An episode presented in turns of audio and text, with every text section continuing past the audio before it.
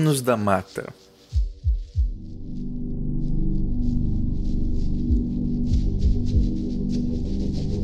Essa história não se passa em uma cidadezinha desconhecida, daquelas onde a luz elétrica ainda teme em não alcançar.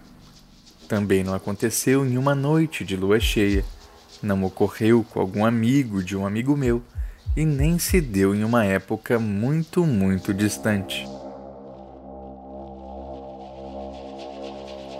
Não. Essa história aconteceu em Brasília, no Distrito Federal. Foi de lá que o presidente da República, Michel Temer, no dia 23 de agosto de 2017, extinguiria uma reserva ambiental de quase 4 milhões de hectares ao sul do Amapá. A Renca, como é conhecida a Reserva Nacional de Cobre Associados, teve sua exploração restrita à pesquisa estatal no final da ditadura militar. A área, rica em ouro e outros minérios, tem grandes reservas naturais e várias terras indígenas.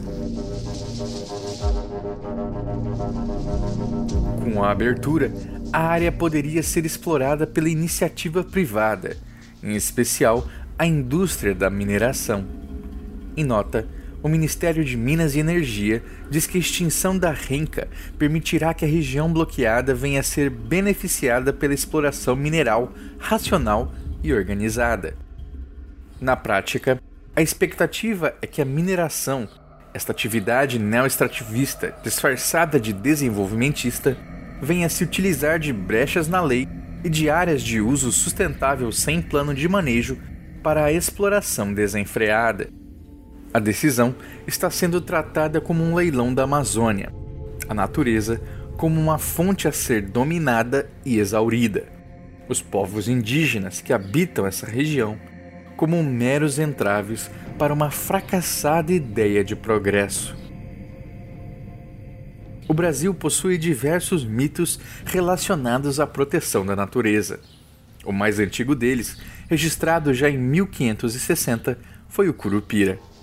Podemos falar ainda do caipora, sempre montado em seu porco monteiro, da comadre Fulozinha, tão conhecida em Pernambuco, ainda o mãozão no Pantanal e uma infinidade de outras criaturas designadas como os donos da mata, seres que desde o início do tempo fazem a mediação da relação entre homem e natureza, em um embate que dia após dia parecem estar perdendo. Neste programa, vamos dissecar o imaginário popular, refletindo sobre o que ele evoca no simbólico. Assim, veremos que estes mitos e lendas, em última instância, não dizem sobre monstros encantados, mas sobre nós mesmos. Eu sou Andrioli Costa e este é o Popularium.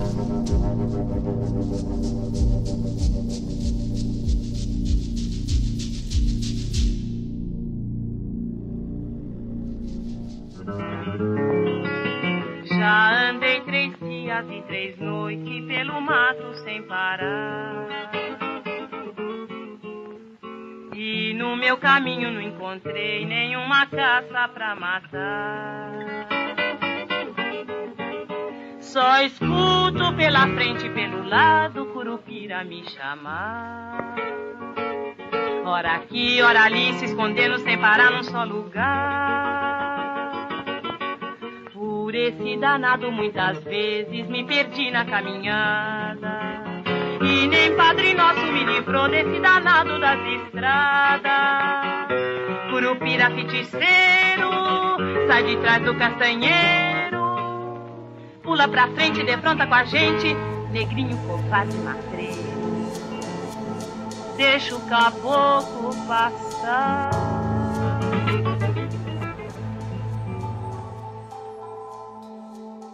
Você ouviu Inesita Barroso interpretando a canção Curupira, composta pelo paraense Valdemar Henrique em 1936. A música estava no álbum de estreia de Inesita, lançado em 1951, onde já se manifestava o grande trabalho de resgate de músicas folclóricas, o qual ela se engajaria durante a vida toda.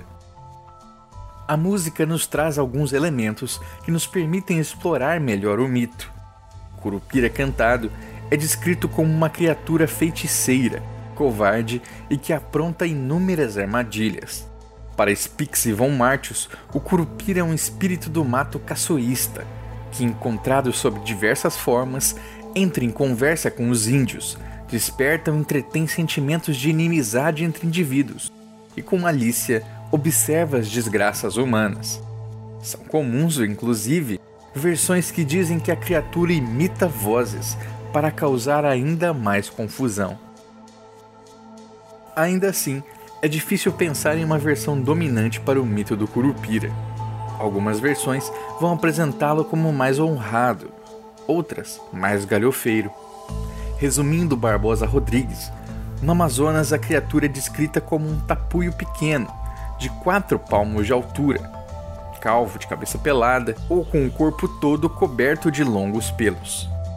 Outras versões o descrevem como uma criatura de um olho só, de pernas sem articulações, sem anos e muciço, de dentes azuis ou verdes e orelhas grandes, dotado de uma força prodigiosa e com os pés voltados para trás.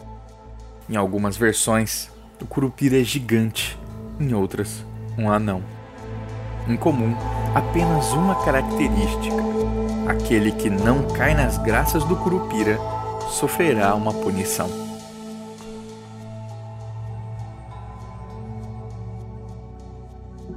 O padre José de Anchieta, que registra a presença do encantado em uma de suas cartas mais famosas, descreve: É coisa sabida e pela boca de todos corre que há certos demônios a que os Brasis chamam curupira, que acometem os índios muitas vezes no mato, dão-lhe de açoites, machucam-nos e matam-nos. São testemunhas disso os nossos irmãos, que viram algumas vezes os mortos por eles. Para aplacar a fúria do duende da mata, os indígenas tinham o costume de deixar em certos trechos do caminho penas de aves, abanadores, flechas e outras coisas semelhantes, rogando fervorosamente aos curupiras que não lhe fizessem mal. Esta oblação que descreve Anchieta, isto é, a oferta feita a deuses e santos, séculos mais tarde se tornaria a oferta de tabaco, pinga ou semelhantes. Cascudo sentencia: nenhum outro fantasma brasileiro colonial determinou oferenda propiciatória, apenas o curupira. A oferenda evitava o castigo. No caso de Anchieta, surras terríveis que poderiam levar à morte. Ainda no âmbito físico, Existem relatos que o ligam a violências sexuais. O curupi, versão do duende na mitologia guarani, é conhecido por estuprar aqueles que se perdem na mata. Ele é descrito por vezes como um índio com um longo pênis enrolado sete vezes ao redor de seu abdômen. Adolfo Colombres, estudando os mitos argentinos, assim descreve: O curupi é troncudo, baixo com o rosto cortado por grandes bigodes, que anda quase sempre na hora da siesta. Outra versão diz que caminha de quatro pés, arrastando um exagerado membro viril com o qual laça suas vítimas. Persegue preferencialmente as mulheres, surpreendendo-as quando vão cortar lenha. Basta vê-lo que as mulheres ficam loucas. Além dos castigos físicos, existem aqueles ligados ao psicológico. Fala-se com frequência sobre o enlouquecimento temporário, capaz de fazer uma pessoa se perder mesmo em território conhecido. Um dos caçadores informantes de Marilena Campos diz que o curupira também pode trocar a alma das pessoas e bichos a partir de sua sombra. Quando um humano se assusta com algum animal, no tempo do susto, o curupira troca sombras. Assim, quando a pessoa morre, fica com a alma vagando no corpo do animal. É por isso que há tantos bichos encantados pelas matas. Muitos mencionam ainda o azar que passa a acompanhar aquele que desagrada o encantado. Ou seria mais do que azar? Josué da Costa Silva, do Centro de Estudos Interdisciplinar em Desenvolvimento Sustentável da Amazônia, registra a história de um ex-seringueiro que serve de ótimo exemplo para as ações atribuídas ao Curupira. Certo dia, o homem saiu para caçar e garantir a comida da família. No alto de uma árvore, avistou dois macacos bem grandes. Somente um era suficiente para alimentar ele e sua esposa. Porém, o homem resolveu matar os dois. No retorno, não conseguiu voltar para casa e só conseguiu escapar quando abandonou o corpo de um dos macacos que trazia. Indagado como havia se perdido no local onde sempre viveu, respondeu que o curupira o havia deixado doido. A partir de então, nunca mais teve sorte para a caça, a pesca ou a seringa. O curupira o havia castigado. Ele era vítima da panema.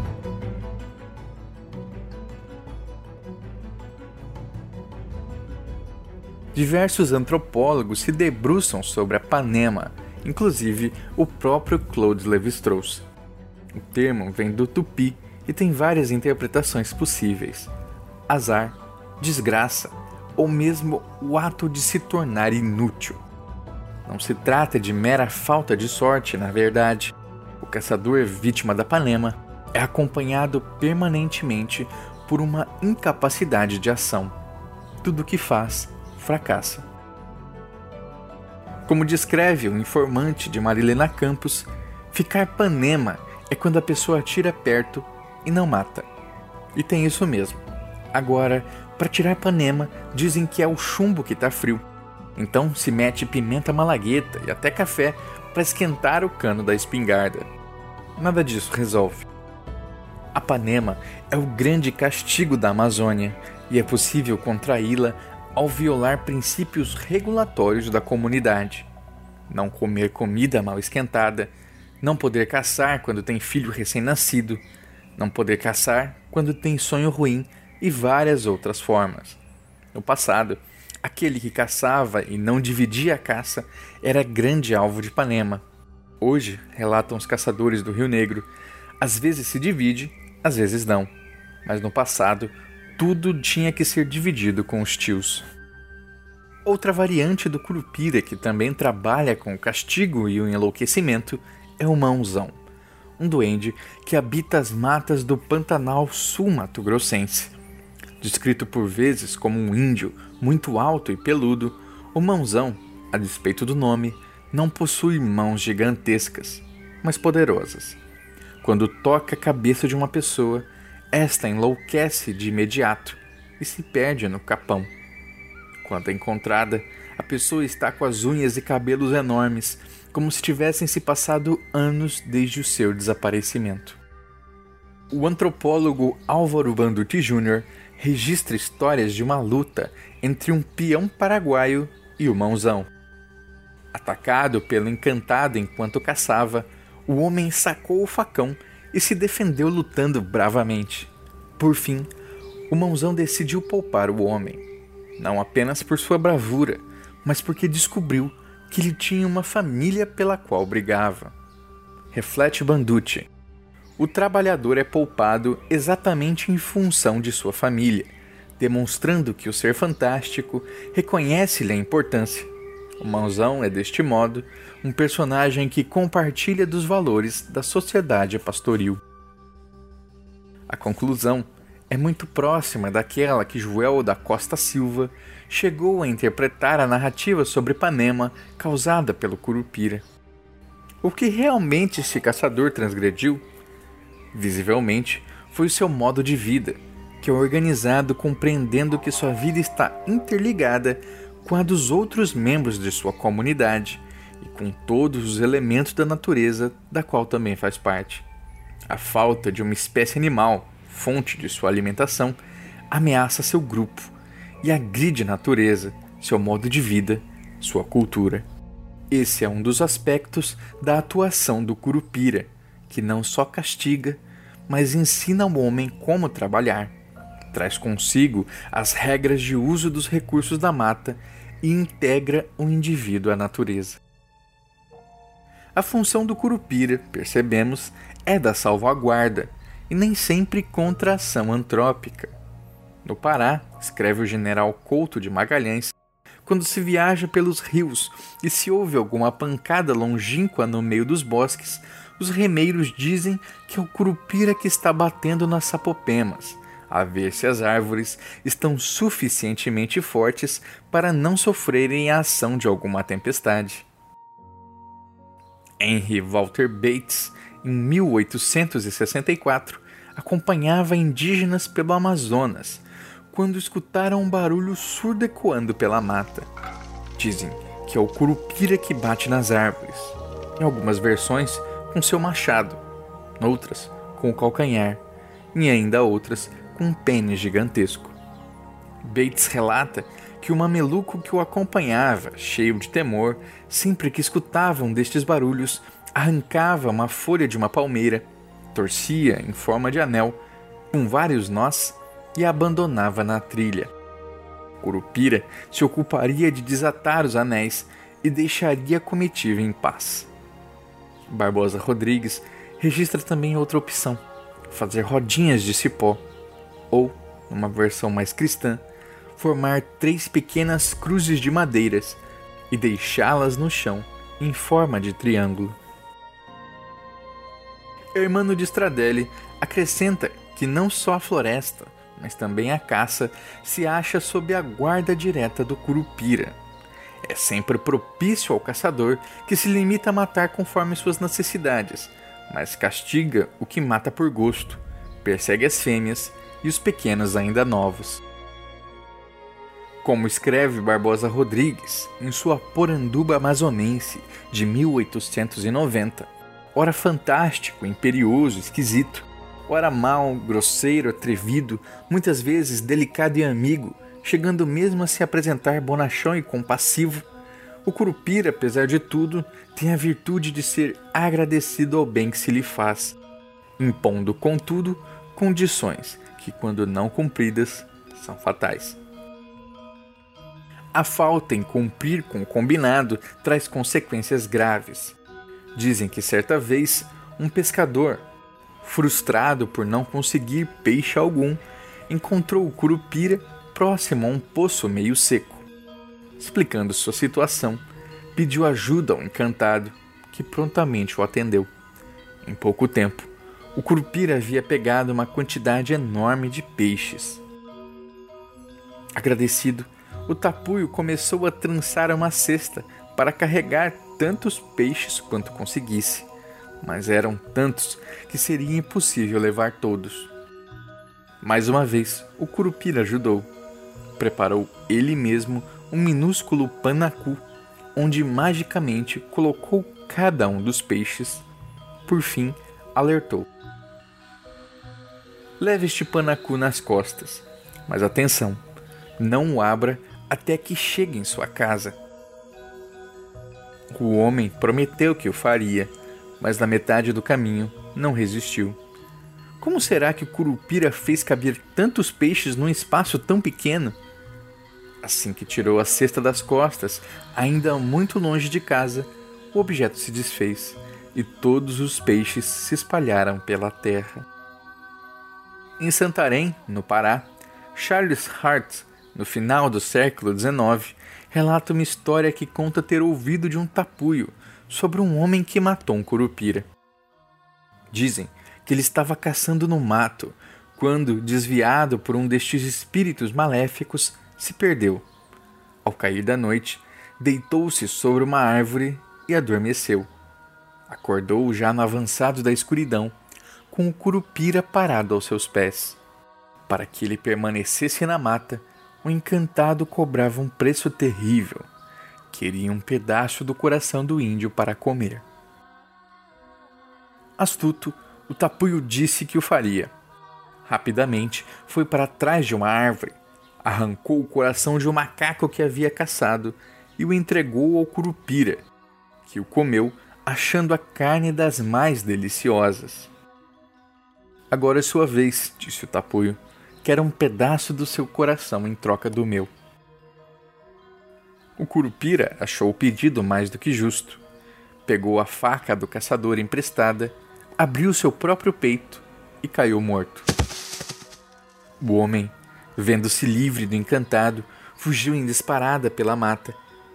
Tempos depois, lembrou que o povo dizia que os dentes do curupira são verdes como pedras preciosas e decidiu retomar ao lugar onde o corpo foi abandonado para construir um colar. Assim que pegou o crânio em suas mãos, ouviu novamente a voz do curupira e o corpo do encantado se reconstituiu imediatamente. Obrigado, meu irmão, por teres me despertado. Tinha me deitado um momento para dormir, escreve Hart. Logo depois, o Curupira deu ao homem uma flecha encantada, capaz de matar qualquer caça. No entanto, aconselhou: ele não deveria contar para ninguém de quem a recebera. Ao longo dos dias, o homem passou a matar muito, e sua mulher perguntou com insistência como de repente ele havia se tornado tão hábil caçador. Foi dádiva do Curupira, explicou o Tapui, e logo em seguida caiu morto.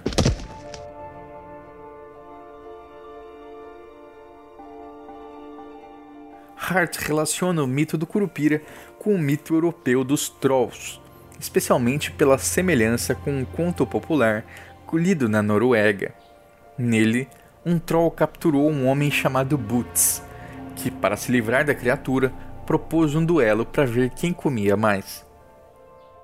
Boots pendurou sobre o peito uma sacola com fundo rasgado e, ao invés de comer, despejava cada colherada no saco sem fundo. Ao final, o troll, já de barriga cheia, ficou surpreso ao ver como Boots ainda conseguia comer. O homem prontamente explicou. É que eu tenho cortado um buraco na barriga, contou Boots, mostrando a sacola furada.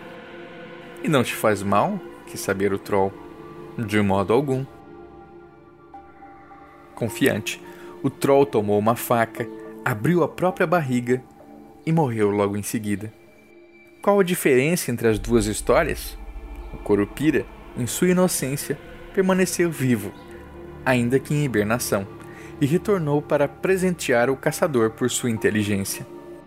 O Troll terminou morto, punido por sua própria glutonice. As histórias se assemelham, mas Hart falha ao perceber sua distinção básica.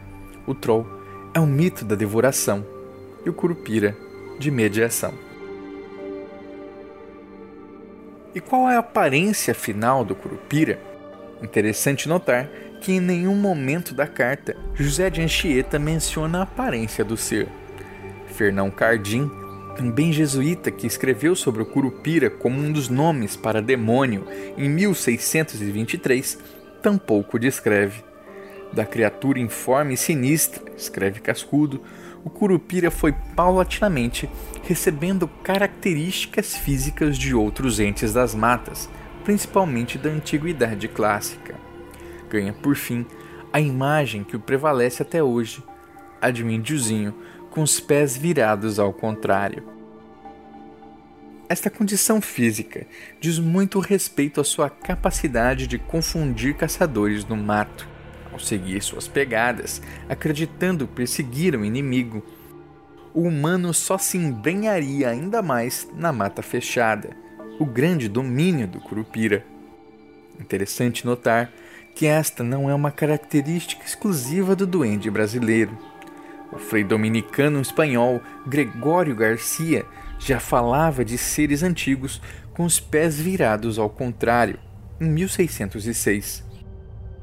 Câmara Cascudo faz o relato de textos antigos, mencionando os pés virados, que incluem inclusive descrições de Santo Agostinho. Por outro lado, Urbino Viana não deixa de notar uma descoberta interessante. Entre os xerentes, o pesquisador observou a presença de um calçado semelhante a uma alpargata, feita de palha trançada e que marcava o chão como se os calcanhares estivessem na frente dos pés.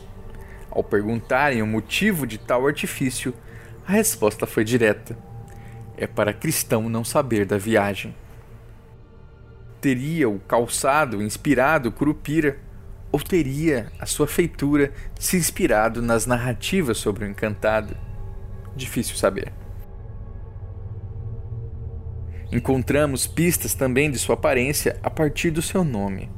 O naturalista George Mark Grave, em Historia Naturalis Brasili, de 1648, traz um glossário de palavras em tupi, onde curupira pode ser entendido como pele coberta de pústulas.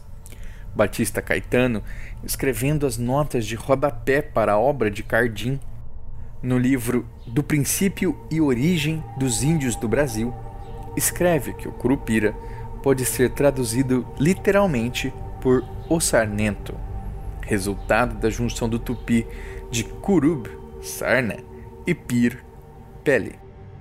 É Stradelle, por fim, que faz uma derivação diferente para ele do vocábulo curu, abreviação de curumim, e pira, corpo. Curupira significa corpo de menino.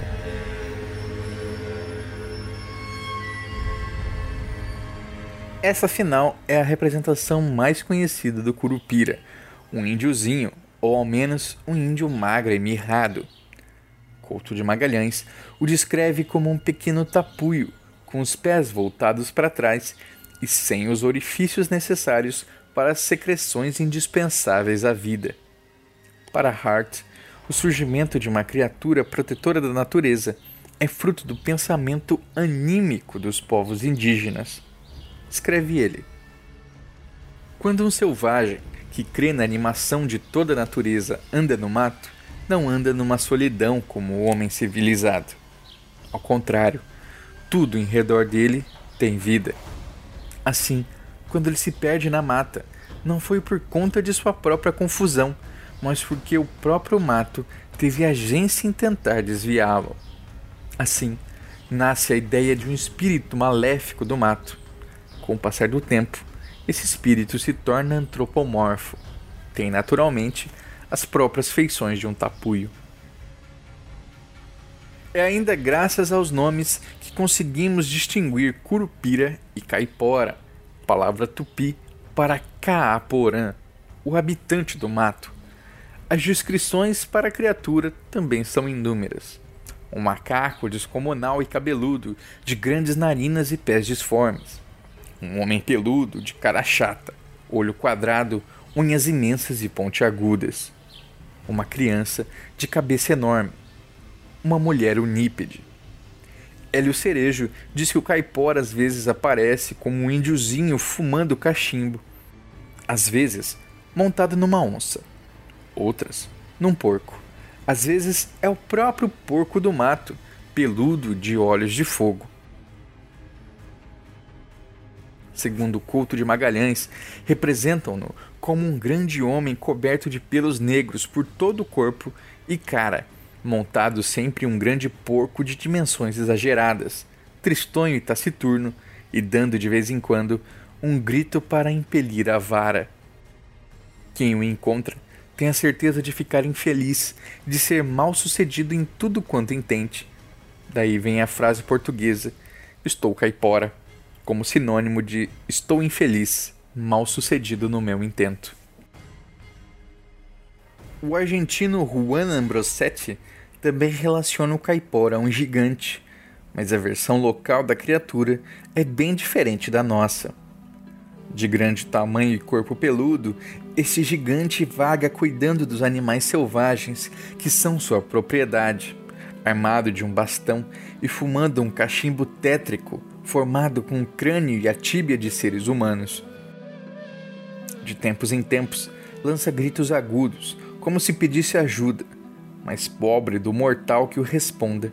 O terrível caipora chegará no mesmo instante e, depois de tê-lo golpeado, começará a comer sua carne, fabricando depois um novo cachimbo com seus ossos descarnados. No Brasil, o mito do caipora ficou especialmente conhecido ao ser mediatizado pelo programa infantil Castelo Ratimbum, que foi exibido originalmente entre 1994 e 1997. Nele, a caipora era uma criatura feminina e por isso ainda gera alguma confusão para certas pessoas ouvir falar em um caipora macho. Em verdade, Existe um mito próprio que pode ser compreendido como uma versão feminina do caipora, a comadre fulozinha. Esta encantada, conhecida especialmente nas matas pernambucanas, ataca as pessoas e as afugenta com chibatadas de seu próprio cabelo. Da mesma forma que existe confusão entre caiporas machos e fêmeas, os intérpretes também têm dúvidas quanto ao gênero dos curupiras. Alguns informantes de Barbosa Rodrigues dizem que existem curupiras de ambos os sexos, outros que apenas o macho, que se relaciona com uma feiticeira indígena velha, feia e má. No caso dos curupiras fêmeas, alguns relatam que elas têm lindos cabelos, uma só sobrancelha no meio da testa e que as mamas são sob os braços. Em 1889, Alfred Russel Wallace registra em suas viagens pela Amazônia e Rio Negro a crença de que não existiriam tamanduás bandeiras machos, apenas fêmeas, os machos seriam os curupiras. Interessante notar que esta versão sobrevive até os dias de hoje, Marilena Campos, identifica que esta espécie de tamanduá é tabu entre os grupos de caçadores do Rio Negro. Isto porque o curupira, se não se mostra invisível, assume a forma do tamanduá. Diz a história, relata um caçador, que o curupira é o macho do tamanduá, porque ninguém mata o macho do tamanduá, só a fêmea. Curupira, caipora, mãozão e até mesmo comadre Fulozinha. Percorremos neste programa alguns dos mitos mais conhecidos ligados à proteção da natureza. Ao analisar todos eles, percebemos um padrão. Ainda que diversos intérpretes relacionem as criaturas como donos das matas, o sentido de propriedade da palavra dono não é o mesmo que o homem moderno construiu para si. Não é uma posse como um bem que pode ser repassado, sublocado ou cercado, mas um ambiente compartilhado onde todas as formas de vida devem ter suas condições ideais de desenvolvimento. Para que isso ocorra, os guardiões do verde, mediadores de nossa relação com a natureza, impõem uma série de normas. Leis que vêm do Curupira ou então da sociedade que ele representa. Ora, não é o mãozão que valoriza a família. Não é o curupira que repudia que o marido se ausente com filho pequeno em casa. Não é o caipora que recomenda que filhotes ou fêmeas não sejam abatidos. É a própria comunidade que compreende as regras para sua sustentabilidade e refletem isso no âmbito do imaginário. Vale ressaltar que a oferta de presentes ao curupira, sejam penas, como na época de Anchieta, seja o tabaco, não podem ser entendidos como uma transição comercial. Assim como os créditos de carbono não são uma permissão para poluir, a oblação ao curupira não compra a liberação para a exploração desenfreada da natureza. Ela é um reconhecimento, uma demonstração de respeito. A mata não é nossa, mas nos voltamos a ela em necessidade. A mata também não é do Curupira, mas como mediador, é seu trabalho permitir essa relação sustentável do homem com o meio, a despeito, por vezes, do que deseja o próprio homem. O Curupira é, portanto, um mito da regulação, não um impositor, mas um mediador que age em prol da comunidade, atendendo seus anseios projetados no simbólico. Diferente da lei dos homens, as leis do Curupira não podem ser revogadas à caneta. O preço a ser pago será coletivo.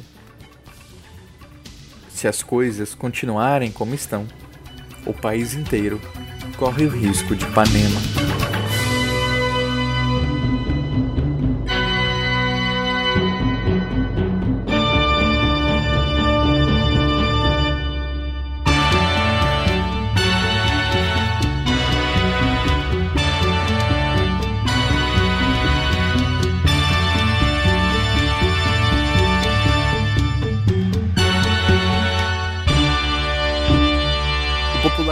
Trazido até vocês pelo Mundo Freak, pelos apoiadores que contribuem mensalmente no Apoia-se para um conteúdo de qualidade. Faça parte você também. Acesse mundofreak.com.br. Lá você encontra o roteiro completo do podcast e suas referências bibliográficas. Este episódio foi escrito por mim, Andrioli Costa, o colecionador de sacis. Acesse colecionadordesacis.com.br. A edição é de André Fernandes. Até a próxima!